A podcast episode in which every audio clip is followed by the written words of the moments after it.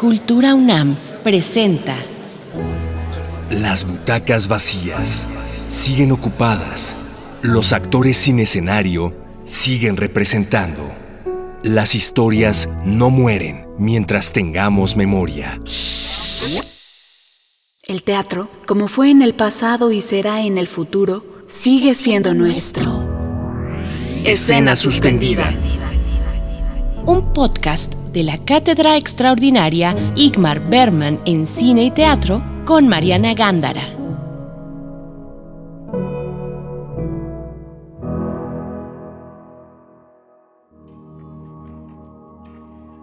¿Qué se requiere para que una obra sea recordada 10 años después? Y todavía más extraordinario, que una frase, apenas cuatro palabras, que se dicen una sola vez, resuenen a través del tiempo. De manera que una década después, al preguntarle a Alejandra Aguilar, ¿qué escena del teatro mexicano vas a recordar para siempre? Ella, sin dudarlo, repita, Chihuahua es una isla.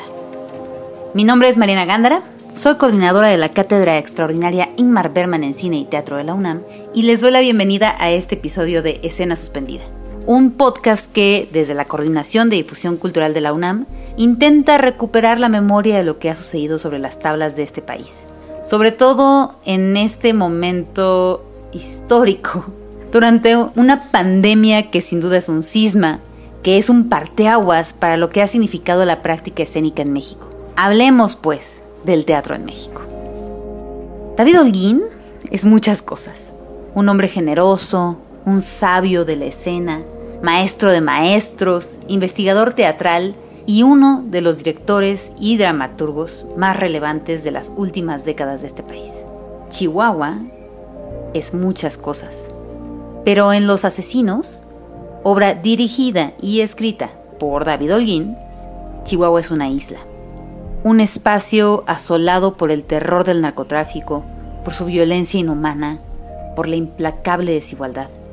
Los Asesinos, obra de teatro del 2011, retrata a una clica siniestra, representativa del sicariato, de este régimen grotesco en el que nuestro país lleva sumido desde que Felipe Calderón declaró su absurda guerra contra el narcotráfico en el 2006.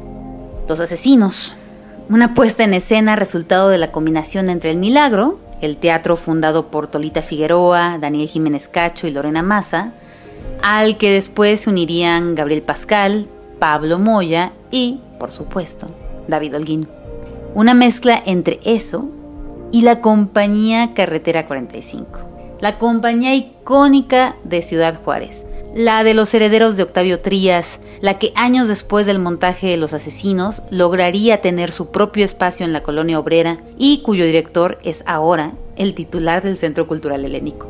Pero en el 2011, Antonio Zúñiga, que además de ser un tremendo gestor, es un actor tremendo, protagonizaba junto a Gilberto Barraza, Laura Almela, Sandra Rosales, Said Torres, Rodolfo Guerrero, Gustavo Linares y Raúl Espinosa Faisel esta obra que ha logrado alojarse en el recuerdo que da pie a este episodio. El espacio y la iluminación de Gabriel Pascal, ese cómplice absoluto de las palabras y acciones que David imagina, y todo el compilado de esa potencia, en donde el milagro y Carretera 45 se encontraban, para retratar un México del que me temo no hemos logrado salir. Quisiera pensar que con cada episodio se nos revelan posibles respuestas a la pregunta ¿qué se requiere para que un momento sea memorable? Para que un instante teatral perdure en el tiempo, para que el teatro deje de ser efímero y exista más allá de la época y el espacio que le vio acontecer. Me parece que en esta ocasión la respuesta nos acerca al poder del verbo, de la palabra vuelta carne les comparto el recuerdo de Alejandra Aguilar, que me resulta elocuente. Alejandra nombra y detalla y al hacerlo nos permite entender ese cúmulo de lenguajes que es el teatro y el peso del acontecimiento, incluso 10 años más tarde.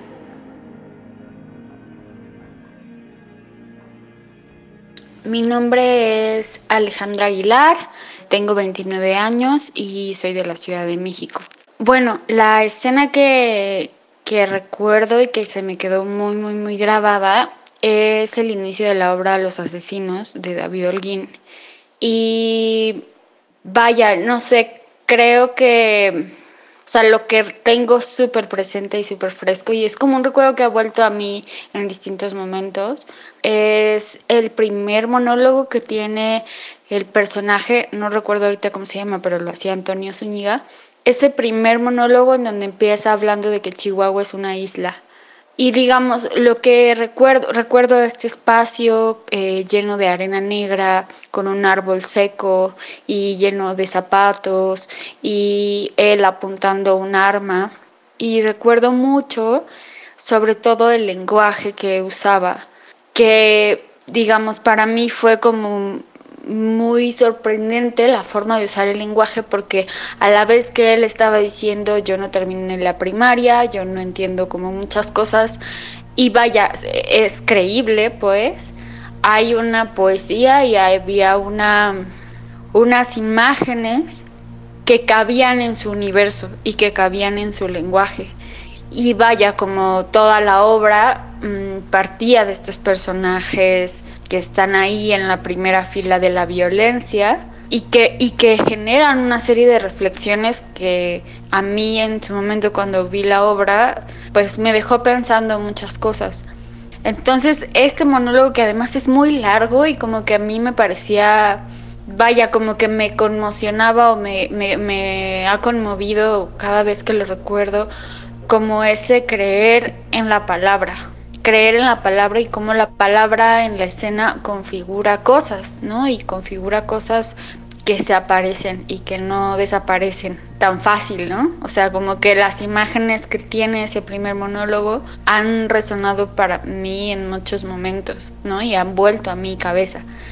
Creo que una de las cosas que más me resonaba es que yo crecí en un pueblo y entonces de pronto como que esos personajes me hablaban mucho de esas personas que yo conocía y ver, ver como esta conjunción de la reflexión, de las metáforas, del análisis, eh, pero aparte desde un lugar muy emocional y, como desde, desde esas cosas que pasan cuando estás ahí frente a la violencia, me hacía mucho sentido, ¿no? Y para mí como que en esa obra los personajes cobraban una forma mucho más compleja de la que solemos ver en las películas o, que solemos ver en, las noticias, ¿no? Como de estas series eh, de narcotráfico, de violencia, como que simplifican a las personas que están viviendo esos sucesos y, y que están atravesadas por ello y por su contexto.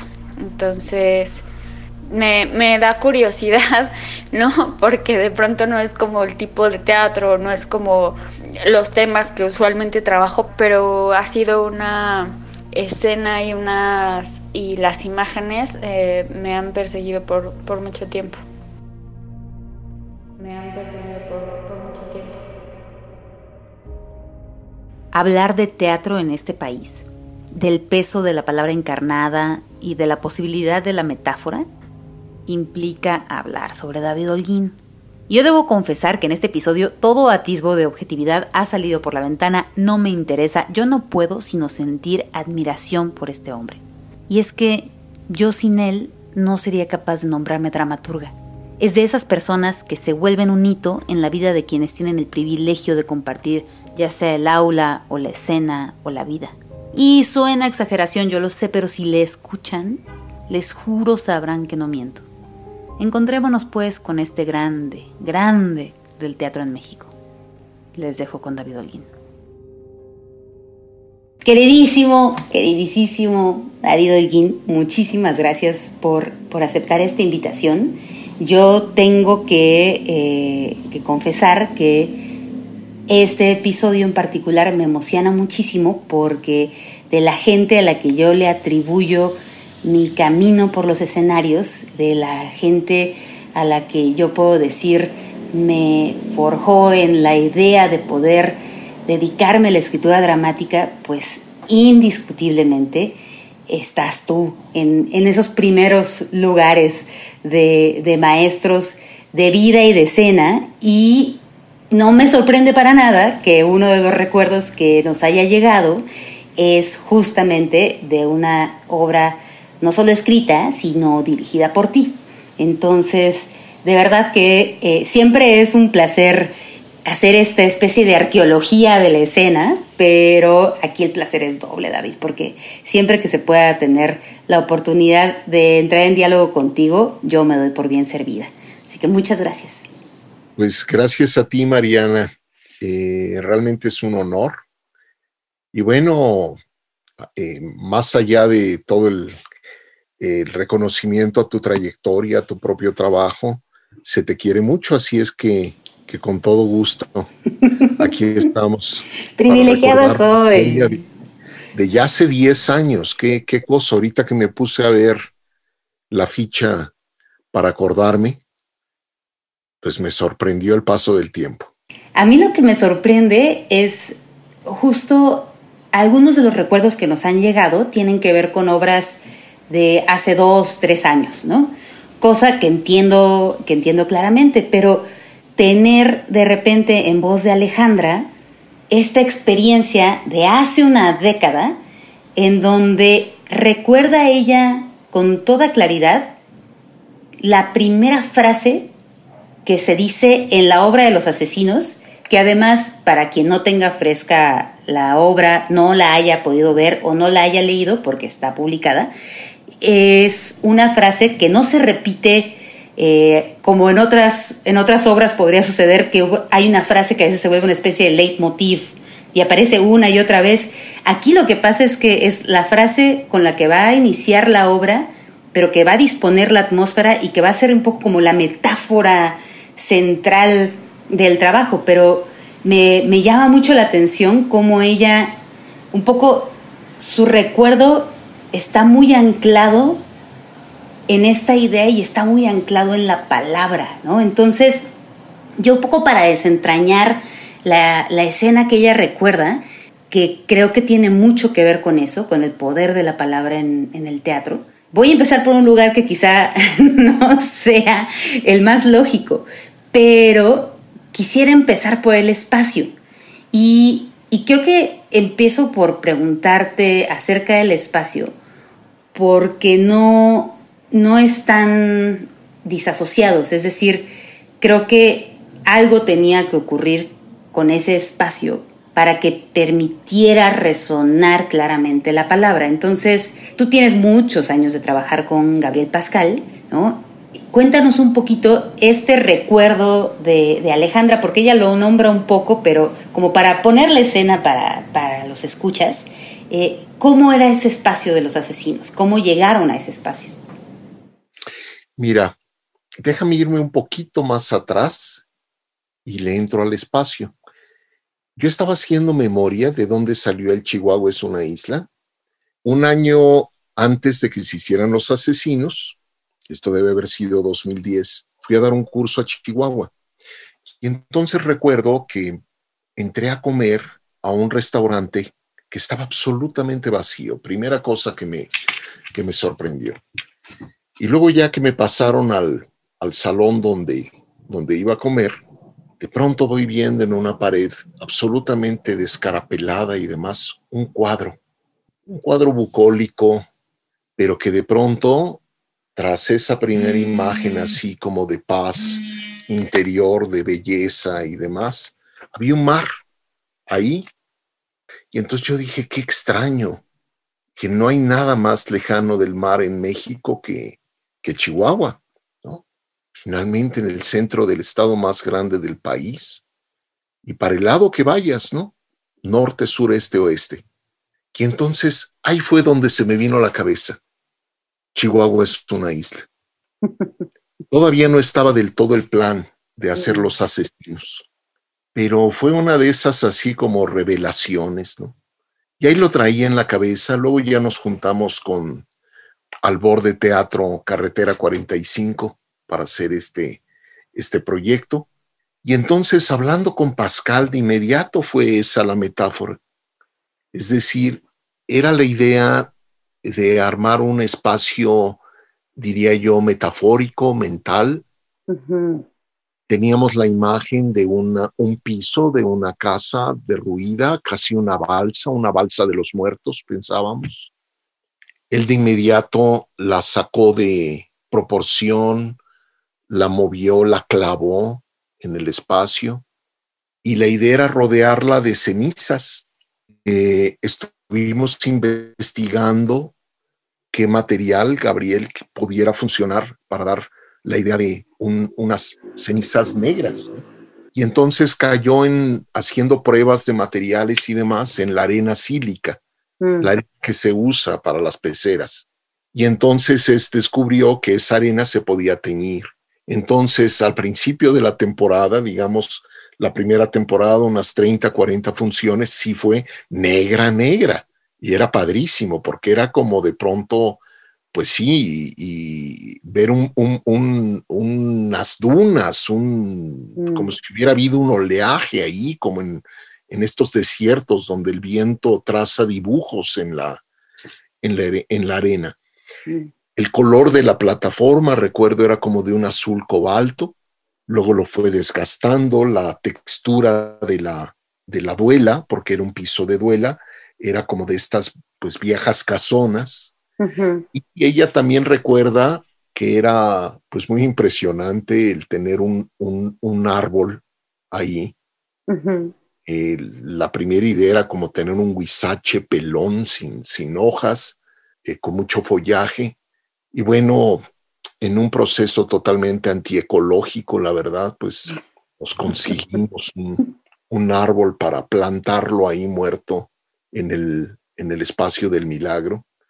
Entonces era por un lado muy sencillo, invertimos la manera en que habitualmente entra el público y cómo se usa el espacio, pero lo, lo hacíamos también, recuerdo, pensando en usar ese hueco de la entrada, le hacíamos una segunda cámara para que metiera ahí sus bellos contraluces y el Pascal.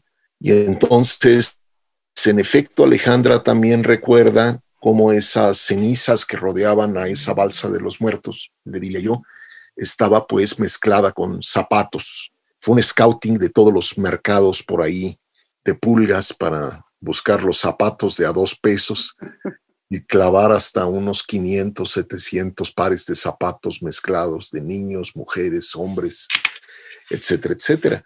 Entonces sí, el espacio era la soledad, la muerte, el desierto. Ella habla de haber crecido en un pueblo. Recuerdo cuando unos pocos años después fui con Quien le teme espantapájaros a hacer una gira por la zona de, Ciudad Victoria hacia el norte, hacia Matamoros. Pasé esa línea recta infinita que hay o que da esa sensación de ser así de la carretera de Ciudad Victoria a Matamoros por la zona de San, San, Fernando eh, y Allende que es donde ocurrió esta terrible eh, matanza de, migrantes. esa fosa común. Esas que, que, más nos escandalizaron y permanecen en la memoria de, del país, ¿no? Con alrededor de 70 migrantes muertos y ejecutados ahí, ¿no? En esa fosa, que son tierras de nadie, ¿no? Y me impresionó mucho en ese camino el que un auto que viniera de frente de nosotros, vamos, pasaba ahí cada cada 20, 30 minutos en ese recorrido. Entonces yo decía, de pronto aquí te puede pasar cualquier cosa. Es que es la soledad de un desierto que tiene toda la amenaza de ser un cementerio, ¿no? Y, pienso mucho cómo algo con lo que el teatro mexicano ha lidiado en los últimos años, de múltiples maneras, es justo cómo se construye la metáfora de la violencia. Pienso, pienso en que la alianza entre el milagro Carretera 45 iba a ser el, espacio idóneo para encontrar esa, esa, posibilidad de la metáfora, de encontrar el contenedor posible de algo que nos ha rebasado a todos y que, y que sin duda nos, nos está exigiendo que le hablemos, ¿no? Entonces, me, parece muy, muy interesante cómo construyen este desierto que, como ya dices, ¿no? Eh, permite ser la metáfora de, esa isla que es Chihuahua y, de esa primera frase que se pronuncia en el escenario y que entonces creo que contribuye a esta experiencia que, que Alejandra 10 años después todavía recuerda, ¿no? Es decir, ella nombra como en muchos otros espacios, ya sea en otros medios, ¿no? la televisión, el cine o en otras puestas en escena, ella ha visto la búsqueda de esta representación de la violencia, pero quizá yo me atrevo a decir que lo que pasa es que aquí ella encuentra una metáfora muy potente, ¿no? Y, tiene mucho que ver entonces con cómo en este espacio del desierto, ¿no? En donde realmente puede instaurarse la palabra, porque también es un espacio de silencio, hay algo que ahí se combina, ¿no? entre este contenedor que diseña Gabriel Pascal muy cómplice tuyo de muchos años y conoce entonces bien cómo hacer resonar tu teatro, ¿no? Que produce, que produce la posibilidad de que estas palabras del chaparro, que así es como se llama el, personaje que, que, el gran Antonio Zúñiga, que no solo es un gran actor, sino que ha mostrado frente al helénico que también es un gran funcionario, tenía, tenía este, a bien hacer, ¿no? Y que y con eso arrancaba la obra. Y ahí yo quisiera preguntarte un poco en torno a esta metáfora de la violencia, porque pasa algo bien interesante con el lenguaje de los asesinos, ¿no? Que es algo de lo cual también habla Alejandra, es decir, están hablando de forma que creemos que son ellos quienes hablan, que sabemos que, su forma de habla es coherente con su personaje, pero está pasando también otra cosa, que es una poesía y una posibilidad de, la literatura dentro del teatro, ¿no? Este vuelo poético que, del cual tú eres buenísimo para, para generar, pero que a mí me hacía pensar mucho en un término que aprendí de ti, que justo tiene que, que ver con el idiolecto, ¿no? con la forma de habla específica de un personaje. Entonces, ¿cómo llegas tú al idiolecto de, de personajes como como el chaparro, por ejemplo, ¿no? O, del torcido, ¿no? Eh, ¿cómo, construiste para los asesinos esa forma de habla muy particular? Bueno, mira, tú, tú dices esa, ese encuentro afortunado que fue con esta gente, que sin ellos no se habría podido hacer ese trabajo en particular, ¿no? Con Carretera 45 y lo particular que son y eran cada uno de ellos, digamos, en ese momento, ¿no? Porque, eh, digamos, era un esfuerzo por parte de Antonio, de Rodolfo Guerrero, por como volver a amalgamarse, ¿no? Todos ellos con, con, esas personalidades tan particulares, tan talentosas, tan salvajes y tan de su tierra, a pesar de que era un grupo que ya había migrado hacía mucho tiempo a la Ciudad de México. Y entonces yo hice un, primer ejercicio que fue de pronto preguntarles, ¿no? Preguntarles por su, por su habla, por sus...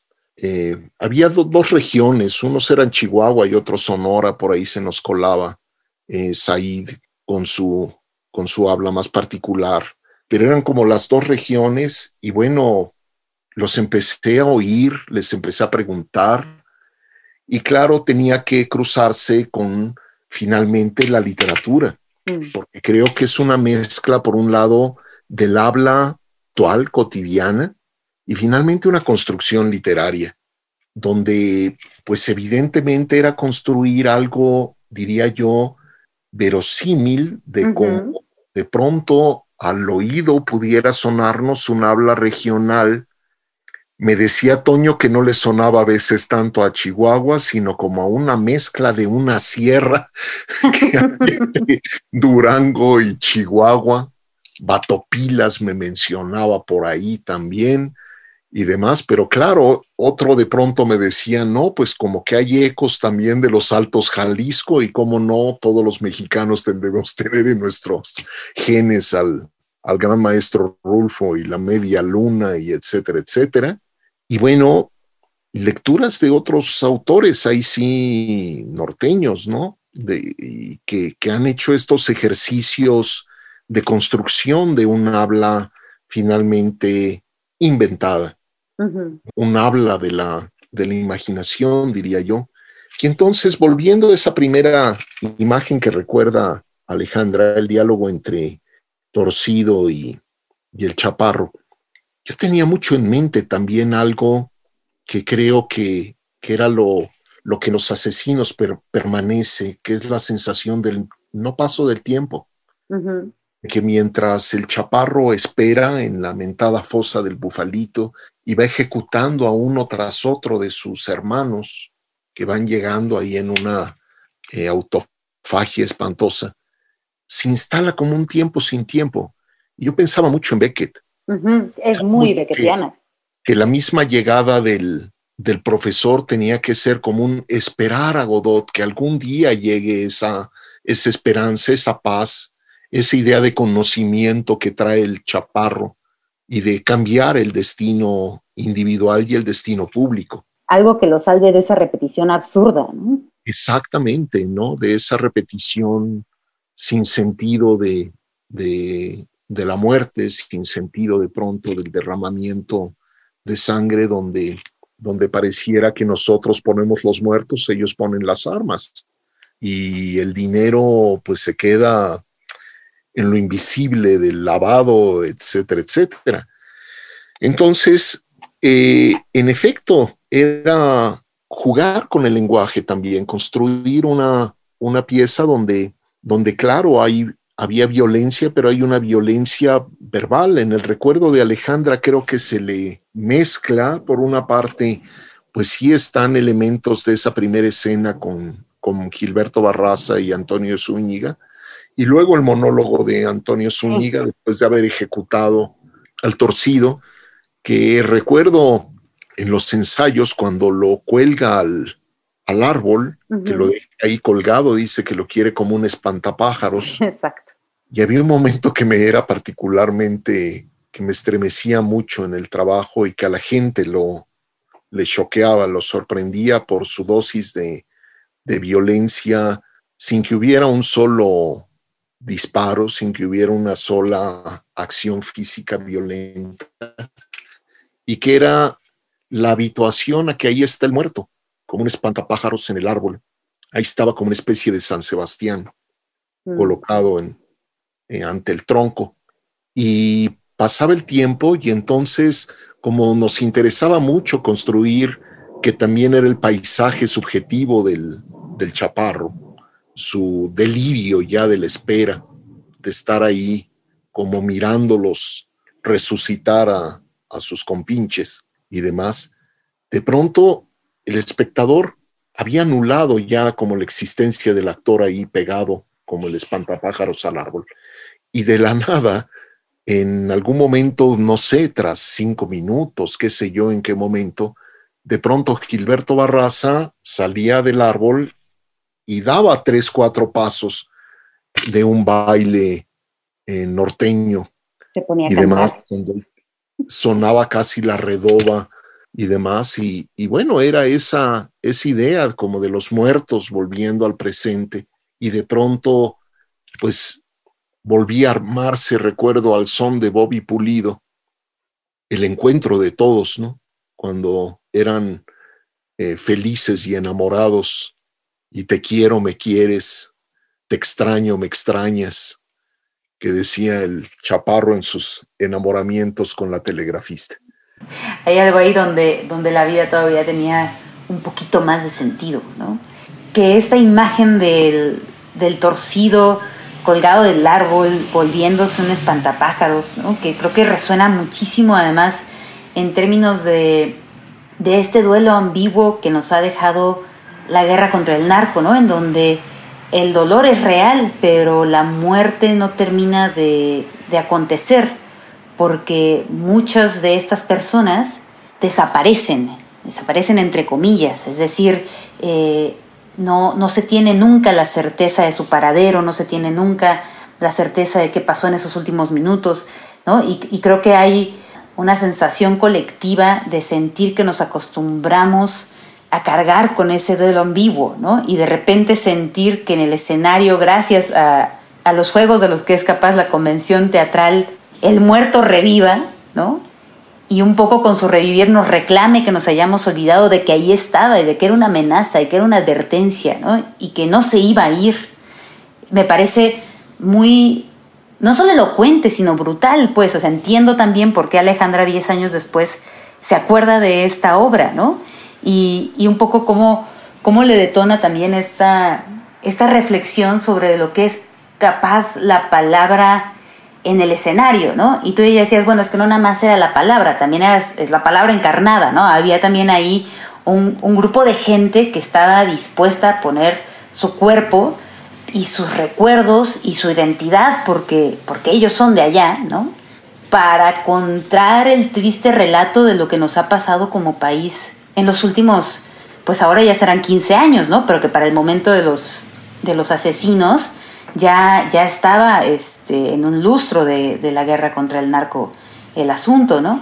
Y, y algo que yo pensaba también en, en, términos de este recuerdo de Alejandra, que efectivamente se le, se le cruzan de repente escenas, ¿no?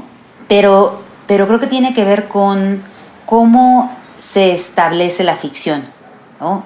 Y, y de qué manera se construye ese primer momento de un ritual teatral, ¿no? Es decir, ella en su recuerdo, este monólogo que va a venir un poco más adelante en la obra, eh, era con lo que arrancaba la, la, función, ¿no? Y sabemos que no fue así, este, leyendo, leyendo el texto decía, claro, es un poco más adelante, pero para, para ella constituye parte de un primer golpe, ¿no? De, de lo que va a hacer este universo. Y es interesante, pero es el primer recuerdo que tenemos de un inicio. Por lo general, lo que la gente ha recordado tiene que ver con un punto climático de la obra, ¿no? Algo que ocurre mucho más adelante. Aquí tenemos una especie de mashup, pero es un arranque, a final de cuentas, lo que ella percibe como, como un arranque, ¿no? Y entonces quería preguntarte un poco, ya hablamos del espacio, de, de, las palabras y de cómo estas palabras estaban encarnadas en un grupo de actores maravillosos. Y mi pregunta es, ¿cómo va cómo va juntándose todo, es decir, cómo vas tú como director ahora, ¿no? Decidiendo la forma en la que este universo va a darle la bienvenida a los espectadores. ¿Y, qué tanto de, de, este inicio tú lo tenías ya dibujado y decidido desde el texto? ¿Y qué tanto otras cosas se fueron trabajando con los actores, con el equipo creativo, ¿no? ¿Qué, ¿Qué, tanto de lo que, de ese momento, digamos que sabemos que, es un poco una construcción también de Alejandra, pero qué tanto de esa experiencia fue algo que ya estaba dado en el texto y qué tanto es algo que encuentran en colectivo o que tú traes a la mesa desde tu papel de, de director? Mira, yo creo que como forma de trabajo, batallo por dejar muy sólido el texto antes de arrancar pero en realidad en cuanto arranco, procedo con la idea de que es un texto sometido a prueba. Y en ese sentido, yo terminé de precisar, te diría, el manejo de tiempo-espacio que hay en la obra con esa ida hacia atrás y ese regreso al presente de la fosa del fufalito y aclararlo en la escena con ellos. Mm. Era algo que vamos, me cayó la luz en el proceso de ensayos. Es decir, me preguntaban, pero esto en qué, en qué momento está ocurriendo? Y yo debo decir y confesar que no tenía la suficiente distancia con el material textual para poder afirmarlo como está incluso puesto en edición, el presente, el pasado. Es decir, la fosa de Bufalito es, digamos, el principio de realidad. Mm. El resto es una ida hacia atrás mezclada con, digamos, elementos de subjetividad en la puesta en escena. Y en esos enlaces, como a la mitad del proceso, yo fui cayendo en cuenta, evidentemente, a partir del trabajo con los actores. Mm. Y hay cosas que no quedan en la puesta en escena finalmente, pero que yo digo, bueno, esto funciona en la edición, funciona en el libro como tal, funciona en la palabra escénica. Eh, si, digamos, en algún momento dado corre con fortuna, pues volverá a encarnarse, ¿no? Entonces, es esa, creo yo, ese ir y venir del texto, de la palabra escrita, con a fin de cuentas el trabajo con los actores. Y así podría decir muchas cosas. El propio manejo de la violencia. Eh, un grupo con una, un trabajo físico y una capacidad de fisicalidad muy importante, muy, muy fuerte. Creo que incluso eh, el grado de violencia que podía desarrollarse en escena me sorprendía de pronto en términos como de, de cosas que uno suponía que debías marcar con cuidado, tal, y cómo de pronto estábamos en improvisaciones o montando ya una escena y la frontera entre la realidad y, la, y el control, digamos, no digo la, la ficción, sino el control del, del, cuerpo para no lastimar al otro, eh, parecía de pronto, ¿cómo decirte?, oscilar más hacia la realidad. Mm. Es decir, los, los golpes, las peleas entre ellos, tal, y yo decía, Dios mío, estos se van a, pedazos. Y como si nada, se levantaban y tal, que creo que era parte finalmente también de algo cultural, es decir, de un crecimiento, o cómo decirte, como de un aprendizaje en el gesto, en el cuerpo en sí mismo, a propósito de la, de la violencia.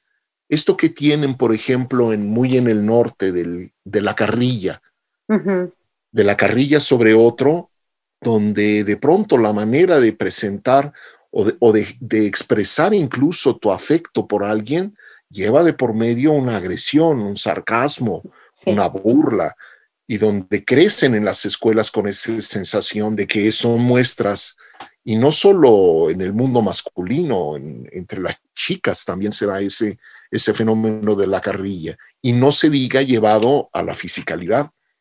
Entonces, yo recuerdo momentos, un, momento muy particular donde Toño se trenzaba a golpes con, con este Gilberto Barraza y que rodaban por la, por la plataforma esta que teníamos del piso y venían casi hacia Prosenio, enredados ellos en, en golpes y demás.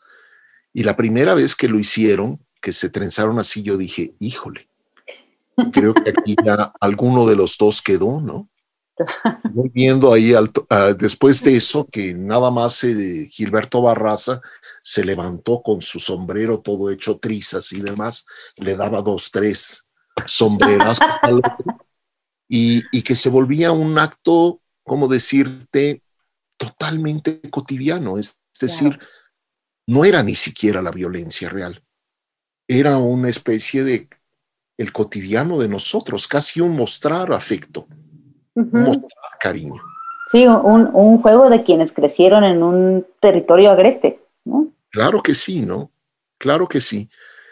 Entonces, creo yo, la puesta en escena finalmente tenía que ser un lugar que potenciara esas palabras y operaba de una manera, ¿cómo decirte?, de ida y vuelta por un lado, la poesía o el texto en sí mismo finalmente eh, permitía la distancia o permitía elevarnos de ese, de ese territorio que pudiera ser mimético frente a nuestro entorno. Esa sensación de esto ya lo vi, este es mi pan nuestro de todos los días.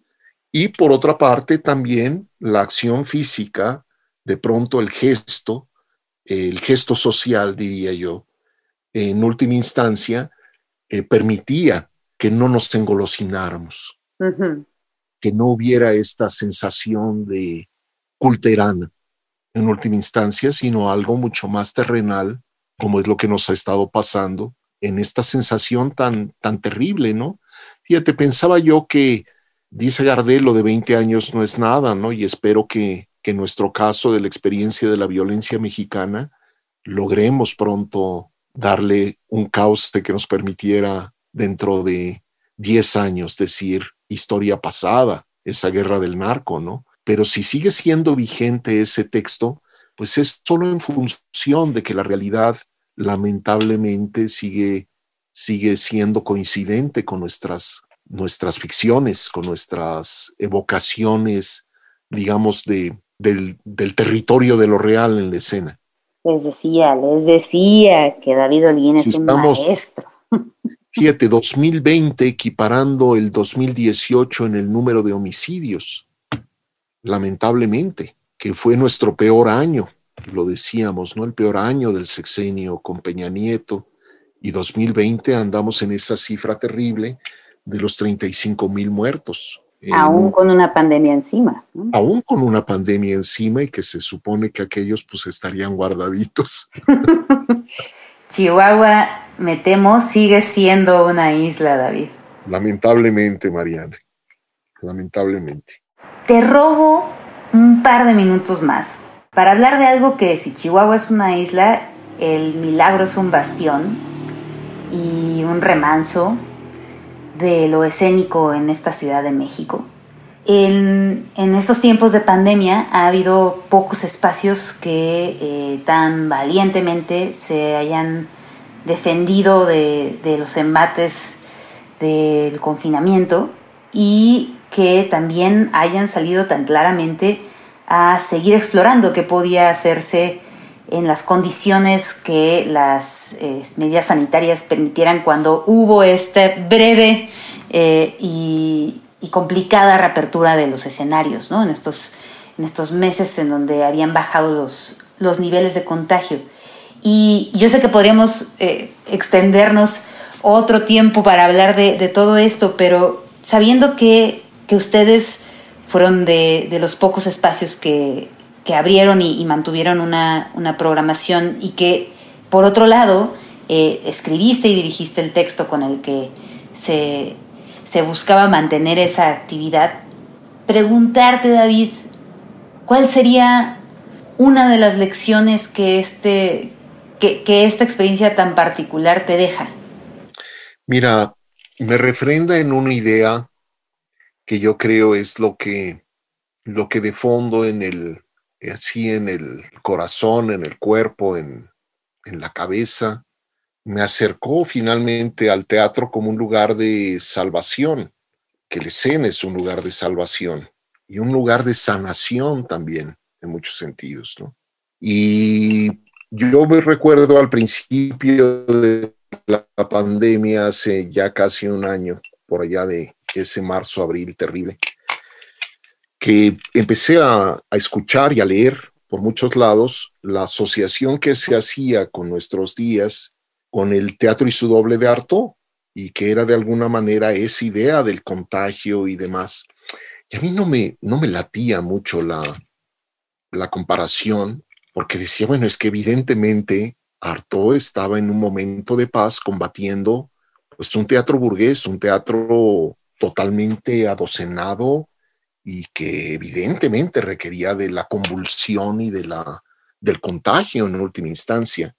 Y nosotros tenemos que refrendar los valores de la vida, tenemos que refrendar los valores de la memoria, mm. del saber que no obstante es efímera la, las artes escénicas, ahí vamos a una raíz ancestral, un algo en el ritual, un algo en el encuentro que lo vuelve único y que son los grandes acontecimientos en la vida finalmente gregaria, es decir, pensar los rituales de fertilidad, eh, los rituales amorosos, las bodas, los rituales fúnebres, el nacimiento de la esperanza en última instancia, el reunirte a celebrar una nueva vida y las fiestas de los bautizos, etcétera, ¿no?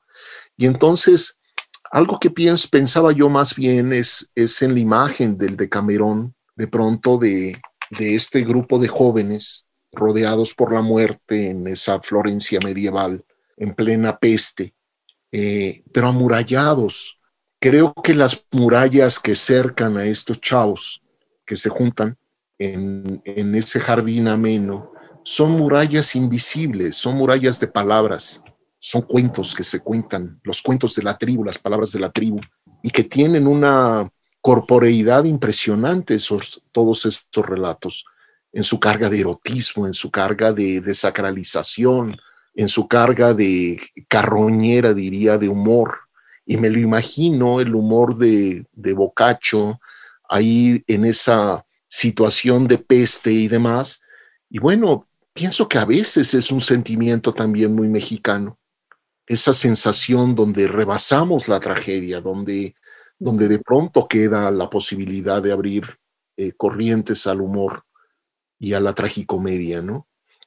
Entonces, un poco eso ha sido lo que, lo que animó la, la batalla por, por en medio de todo esto, decir, bueno, yo me arriesgo, tú te arriesgas, yo te cuido, tú nos cuidas.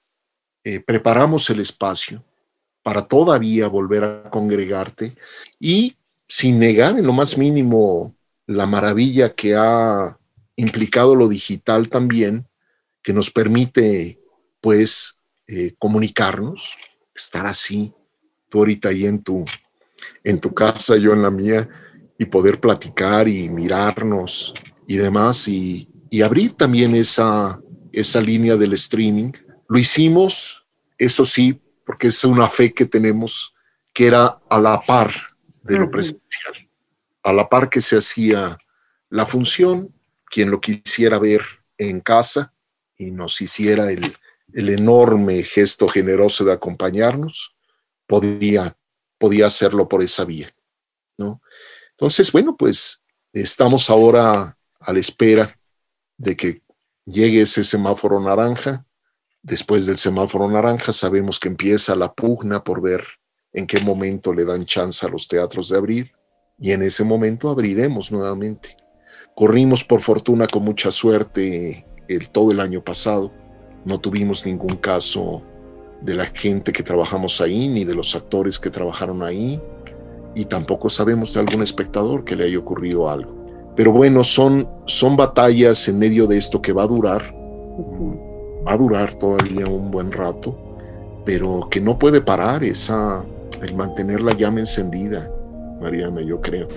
No, bueno, pues es que hay que agradecer que haya gente como tú y equipos como los del Milagro que, que permiten que no se apague y, ya decía yo que, el placer era doble y, quienes por alguna extraña razón no tuvieran la, la, oportunidad todavía de escucharte, estoy segura que después de este episodio quedarán convencidos y convencidas, igual que yo, que cada oportunidad que uno tiene de poder conversar contigo, David, es un absoluto privilegio. Así que muchísimas gracias por habernos acompañado. Gracias, Mariana. Mil, mil gracias.